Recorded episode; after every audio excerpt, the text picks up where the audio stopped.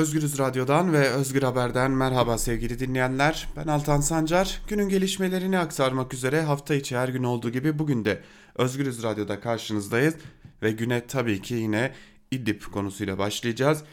Bugün hep birlikte bir sahaya göz atalım. Sahada neler oluyor, neler bitiyor. E, adeta sahada bir köşe kapmaca yaşanıyor. Tabii bu durumun sebebi de malum. 5 Mart yaklaşıyor. Bugün 3 Mart 2020 ve 2 gün sonra yani Perşembe gününde e, Rusya lideri Vladimir Putin ile Cumhurbaşkanı ve AKP Genel Başkanı Erdoğan Moskova'da bir toplantı gerçekleştirecekler. E, bu toplantı fazlasıyla önem atfedilen bir toplantı. E, Tabi taraflar buralara farklı taleplerle gidecekler, farklı beklentilerle gidecekler. Bunları da aktaracağız ancak önce bir sahaya bakalım az önce de aktardığımız gibi. Zira sahada dikkat çeken e, gelişmeler yaşanıyor. E, adeta bir köşe kapmaca demek doğru. Özellikle bazı noktalarda, e, kritik kavşaklarda tam anlamıyla bir köşe kapmaca yaşanıyor. Bu noktalardan biri de İdlib'in Serakip bölgesi. Serakip daha önce e, Türkiye destekli grupların elindeydi. E, Suriye ordusu buraya bir operasyon düzenledi ve operasyonla birlikte burayı ele geçirdi. Zaten e, olanlar da biraz ondan sonra olmaya başladı aslında. E, daha sonra Suriye Milli Ordusu yeniden bir operasyon düzenledi. Burayı ele geçirdi. Suriye ordusu tekrar ele geçirdi. Birkaç gün önce ise Türk Silahlı Kuvvetleri ile birlikte Suriye Milli Ordusu yine bir e, saldırıyla burayı tekrar ele geçirdi ve dün itibariyle Serakip bölgesi yeniden Suriye ordusunun eline geçmiş oldu sevgili dinleyenler. Serakip bölgesinin kent merkezi dahil olmak üzere Suriye ordusu kontrolünde ancak bu defa farklı bir durumla karşı karşıyayız. Daha önce Suriye ordusu bu bölgeye giriyordu. Suriye Milli Ordusu ve TSK gelip Suriye ordusunu çıkarıyordu. Türk Silahlı Kuvvetlerine bağlı SİHA'lar devreye giriyor. Havadan bombardıman gerçekleştiriyor. Karadan da TSK'ya ait zırhlılarla birlikte cihatçı gruplar buraya saldırı düzenliyorlardı. Fakat dün buranın yeniden Suriye ordusunun eline geçmesiyle birlikte bölgede dikkat çeken bir görüntü ortaya çıktı. Bu görüntüde de Rusya'ya ait askeri polislerin kendi bayraklarını taşıyan ve Rusya'ya ait zırhlı araçlarla bölgede görülmeleri oldu. Bu e, Rusya'nın bölgede ağırlığını da koyduğu anlamına geliyor. Hatta biz sabah saatlerinde Ankara Kulisi programını aktarırken de belirtmiştik. Serakib'in e, önemini de aktarmıştık. M5 otoyolunun ve M4 otoyolunun kritik bir kavşağında bulunuyor Serakib ve e, M5 otoyolu neredeyse tam anlamıyla güven altına alınmış durumda. Sadece Serakib'in kuzey doğusunda küçük bir e, cep kalmış durumda Suriye Milli Ordusu'nun elinde. E, öyle görünüyor ki burayı da kırmak için sabah saatlerinde yeniden operasyonlar başlatmış durumda Suriye ordusu. Tabi Rusya askeri polisinin bu bölgede görülmesi ne anlama geliyor onları aktaracağız ancak e, dün e, önemli noktalara da yine Suriye ordusunun havadan saldırıları vardı. Yine Rusya'ya bağlı savaş uçaklarının da yine kimi noktalara e, hava bombardımanı gerçekleştirdiğini biliyoruz. Bunlardan en önemlisi tabii ki İdlib kent merkezi. İdlib kent merkezine yönelik de bir bombardıman gerçekleştirildi. Hemen İdlib'in güneyine indiğimizde yine güneyinde de Kafranbel bölgesinde e, Suriye ordusunun ilerleyişinin sürdüğünü görüyoruz. Bu bölgede de bir ilerleyiş devam ediyor. Yine buradaki kritik noktalardan biri Hazarin'de Suriye ordusunun eline geçirilmiş durumda. Daha önce yine Suriye ordusu burayı ele geçirmiş kaybetmişti ancak yeniden bir atağa geçmiş gibi görünüyor Suriye ordusu da. Suriye ordusunun buradaki hedefi de Cisrel Şuur, Muhambal, Ariyah gibi bölgeleri ele geçirerek M4 otoyolunu da tam anlamıyla korumaya almak zira bu bölgelerden geçen M4 otoyolu Laskiye'ye kadar gidiyor. Laskiye üzerinden de Humus'a kadar uzanan bir bölgeden bahsediyoruz. Burada da e, Suriye ordusunun ataklarını yine saldırılarını göreceğe benziyoruz. Peki Rusya'ya bağlı askeri polislerin bölgede görülmesi ne anlama geliyor bunu da aktaralım. E, aslında Ankara kulisi programında bunu aktarmıştık. Ankara'da bu Rusya'nın olaya müdahil olma aşamasının çok ötesinde 5 Mart öncesi Ankara'ya verdiği bir mesaj olarak yorumlanıyor. Tabi bu mesajı anlayabilmek için tarafların 5 Mart'a hangi tekliflerle gideceğini sizlerle paylaşalım. Zira bu biraz daha anlamlı kılacaktır durumu. Şimdi Türkiye tarafının teklifi belli. Türk Silahlı Kuvvetleri'nin bulunduğu gözlem noktalarının gerisine çekilmesi talebi var Türkiye'nin. Özellikle Türk Silahlı Kuvvetleri'nin bulunduğu noktaların e, gerisine çekilmesi noktası çok önem arz ediyor Türkiye açısından. Bir diğer önemli talep de operasyonların durması, ateşkesin sağlanması, Soçi mütabakatında yer alan bütün maddelerin eksiksiz bir biçimde uygulanması için bir de fırsat yaratılması. Tabi talepler bunlar hatta dün Cumhurbaşkanı Erdoğan da aktarmıştı. 5 Mart e, önemli bir tarih demişti ve 5 Mart'tan sonra eğer olur da yine rejim tırnak içerisinde rejim güçleri burada yer alacak olursa bak omuzların üzerinde başla bırakmayacağız şeklinde bir değerlendirmede bulundu Cumhurbaşkanı Erdoğan. Türkiye'nin talepleri bunlar. E, Türkiye bunları bekliyor. Rusya ise artık sahadaki gerçekliğe göre yeniden bir adım atılması noktasında hem fikir durumda Rusya artık sahadaki gerçeklik değişti. Başka bir mütabakat yapılmalı ve sahadaki gerçeklik artık kabul edilmeli noktasında duruyor. Yani Suriye ordusunun M5 otoyolunu kontrol altına aldığı, M4 otoyoluna doğru operasyonu yürüttüğü durumun kabul edilmesi gerçekliği önünde duruyor. Bu takdirde bir ateşkesin yapılabileceğini belirtiyor. Ancak Rusya'nın son tahlilde getirdiği en önemli teklif şu ki Türkiye sınırından içeri 15 kilometrelik bir cep açılması ve bu cepte cihatçıların toplanması, Türkiye'nin de bu bölgede güvenli bölge oluşturması şeklinde. Tabi Türkiye'nin de bu noktada bunu kabul etmek gibi bir lüksü de bulunmuyor. Zira bölgede bulunan cihatçıların El-Kaide artı olduğunu, IŞİD artı olduğunu da söylemekte fayda var. Tabi e, bu zirveden bir çözüm çıkabilir mi? Çok o da çok mümkün görünmüyor. E, bölgedeki gelişmeler İdlib krizi öncesi zaten 5 Mart'a kilitlenmiş durumda. 5 Mart'ta e, bugün Musa Özurlu'nun gazete duvardan Musa Özurlu'nun da aktardığı gibi viraja çok hızlı giren Cumhurbaşkanı Erdoğan'ın arabası devrilebilir ya da bu virajdan da bu virajı alarak çıkar ve artık içeride ve dışarıda çok daha güçlü bir lider haline gelebilir. Tabi bizim tahminimiz ise şu şekilde buradan da daha önce İdlib'deki onlarca ateşkesteki gibi bir ateşkes çıkabilir ancak bu ateşkesin çok da uzun sürmesini beklememek gerekiyor. Görüşme öncesi karşılıklı mesajlar da var. Milli Savunma Bakanı Hulusi Akar bir açıklama yapmıştı ve bizim Rusya ile savaşmak gibi bir niyetimiz yok demişti. Reuters'ın aktardığına göre de TASS haber ajansına konuşan Rusya Devlet Başkanı Putin de kimseyle savaşa girmeye niyetimiz yok açıklaması yaptı. Türkiye'nin Suriye'de yeni kara harekatı düzenleme olasılığına ilişkin Kremlin sözcüsü Dimitri Peskov ise bu konuda değerlendirme yapmak için Putin ile Erdoğan'ın bu hafta yapacağı görüşmenin beklenmesi gerektiğini söylemiş durumda. E, zaten Hulusi Akar'ın da kimseyle savaşmaya niyetimiz yok karşı karşıya da gelmeyeceğiz demişti. Tabi bu 5 Mart'a giderken bir ihtimali daha göz önünde bulundurmak gerekiyor.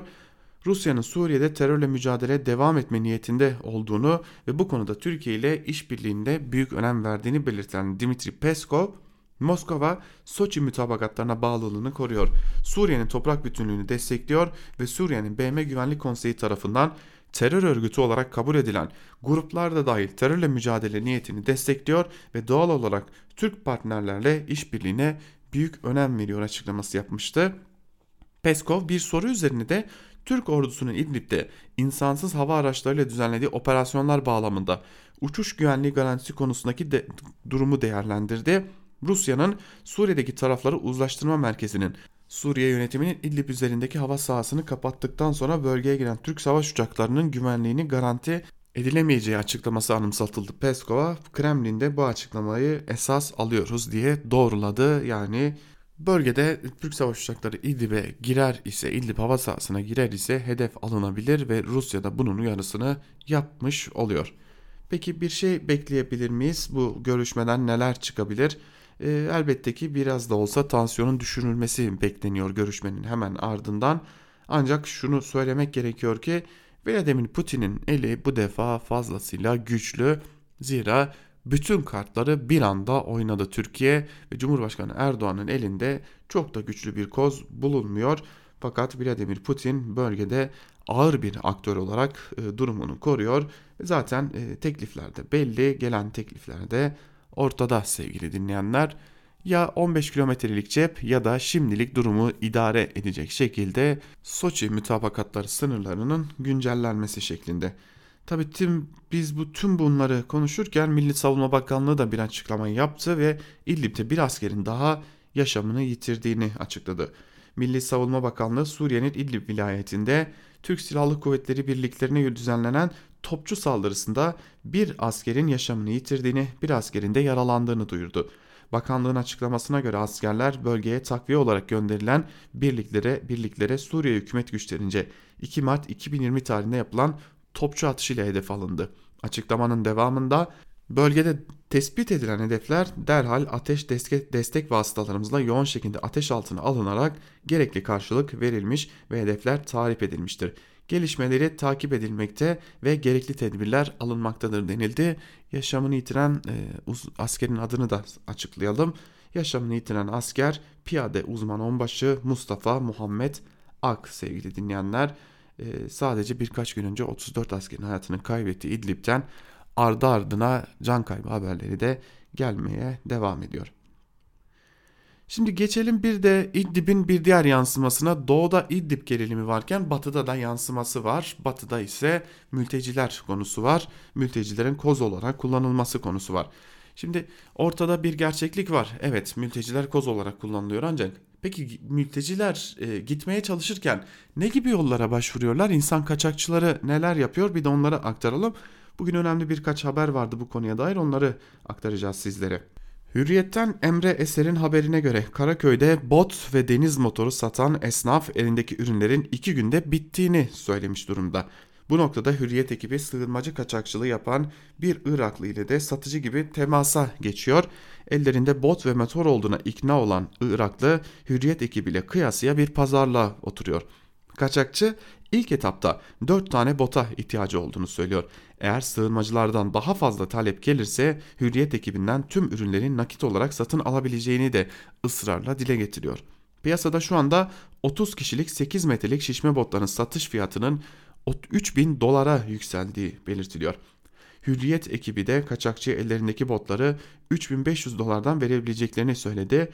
4 tane birden alıyorum markasına göre sen de biraz indirim yaparsın cevabı veriyor insan kaçakçısı da. Bitti mi? Hayır. Devam ediyor haber.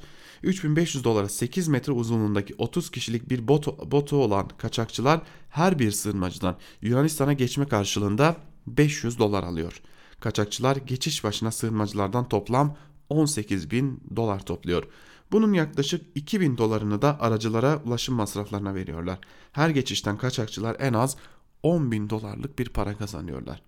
Kaçakçı insanların nasıl Avrupa'ya geçebileceğine dair de tüm ayrıntıları aktarıyor Hürriyet gazetesine. Kaçakçının ağzından anlatılan şema da aynen şöyle. Avrupa'ya geçmek isteyen kişi önce beni buluyor. Ben Aksaray'da esnafım. Gelen kişiyle ilk olarak teması ben kuruyorum. Aksaray'dan Edirne, Ayvalık veya İzmir tarafına göçmenleri ulaştırıyoruz. Bunları otobüste veya küçük servis araçlarıyla yapıyoruz. Gördüğümüz noktadaki ekibimiz onları karşılıyor. Biz daha önce farklı bir araç ile gönderdiğimiz botlara oradaki ekip tarafından yerleştiriliyorlar. Daha önceden belirlenen noktalardan Avrupa'ya doğru, doğru yola çıkıyorlar. Bizim işimiz burada bitiyor. Göçmenlerden Avrupa'ya ulaştıklarında botları patlatmalarını istiyoruz. Bizim ekibimizden kimse botun içinde yer almıyor. Tüm bu işlemler için kişi başı ortalama 500-600 dolar alıyoruz. Bir botta 30 kişi oluyor. Sığınmacı kaçakçısı bu hafta havaların iyi gideceğini, kendilerine gelen talebin çok hızlı artacağını söylüyor. Bir an önce bot bulmam gerekiyor diyen kaçakçı gelen kişileri diğerlerine kaptırmak istemiyorum. Önceden bu işler bu kadar kolay değildi. Şimdi herkes kaçakçılık yapmaya başladı. Geçen haftaya kadar bir kişi için 1000 dolar alıyorduk. Şimdi çok kişi yaptığı için 500-600 dolara kadar düştü. Kara sınırından geçemeyeceklerini anlayanlar rotayı denize çeviriyor diye konuştu denmiş bu haberin de ayrıntılarında. Bu önemli haber Hürriyet gazetesinden gazeteci arkadaşımız Emre Eser'e ait e, çok önemli bir haber ve durumu açık bir biçimde ortaya koyan, e, gerçekleri anlatan fazlasıyla dikkat çekici bir haber sevgili dinleyenler. Bu habere imza atan gazeteci arkadaşımız da önemli bir habere imza attı diyelim. Ve geçelim son gündem maddemize koronavirüse. Koronavirüs Çin'de yayılımı azalsa da dünya genelinde hızla yayılmaya devam ediyor ve Dünya Sağlık Örgütü'nden de koronavirüse ilişkin dikkat çeken bir açıklama var. Dünya Sağlık Örgütü Genel Direktörü Tedros Adhanom, Dünya Sağlık Örgütü'nün Cenevre'deki merkezinde düzenlediği basın toplantısında dünyanın daha önce toplumlar arasında bu kadar hızla yayılan bir salgına şahitlik etmediğini açıkladı. Adhanom, yeni tip koronavirüsün Çin dışındaki ülkelerde çok daha hızlı yayılarak dünyayı meçhul bir bölgeye çevirdiğini söyledi. Bununla beraber Covid-19'un doğru önlemlerle kontrol edilebileceğine işaret eden genel direktör, Çin dışında 61 ülkede 8739 vaka görüldüğünü ve 127 kişinin virüs nedeniyle öldüğünü hatırlattı. Genel direktör, son 24 saat içinde Çin dışındaki ülkelerde Çin'e göre neredeyse 9 kat fazla vaka bildirildi dedi. Genel direktöre göre Covid-19 için Güney Kore, İtalya, İran ve Japonya'nın Dünya Sağlık Örgütü'nün en kaygı duyduğu ülkeler arasında bulunduğu da önemli bir diğer gelişme. Öte yandan BM İnsan Hakları Konseyi Başkanı da yaptığı bir yazılı açıklamayla Cenevre'de devam eden İnsan Hakları Konseyi'nin 43. oturumu kapsamındaki tüm yan etkinliklerinin yani panel, konferans ve sergi gibi etkinliklerin virüs nedeniyle iptal edildiğini de duyurdu.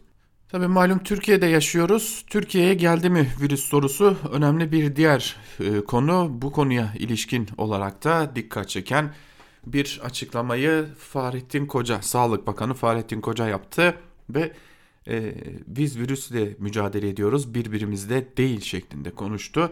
Tabi bu açıklama akıllara Türkiye'de Covid-19 yani koronavirüs tespit edildi de açıklaması mı yapılacak ihtimallerini getirdi. Bu da Covid-19'a yönelik Türkiye'deki son ve önemli açıklama diyerek haber bültenimizi burada noktalayalım. İlerleyen saatlerde gelişmeleri aktarmak üzere karşınızda olmayı sürdüreceğiz. Özgürüz Radyo'dan ayrılmayın.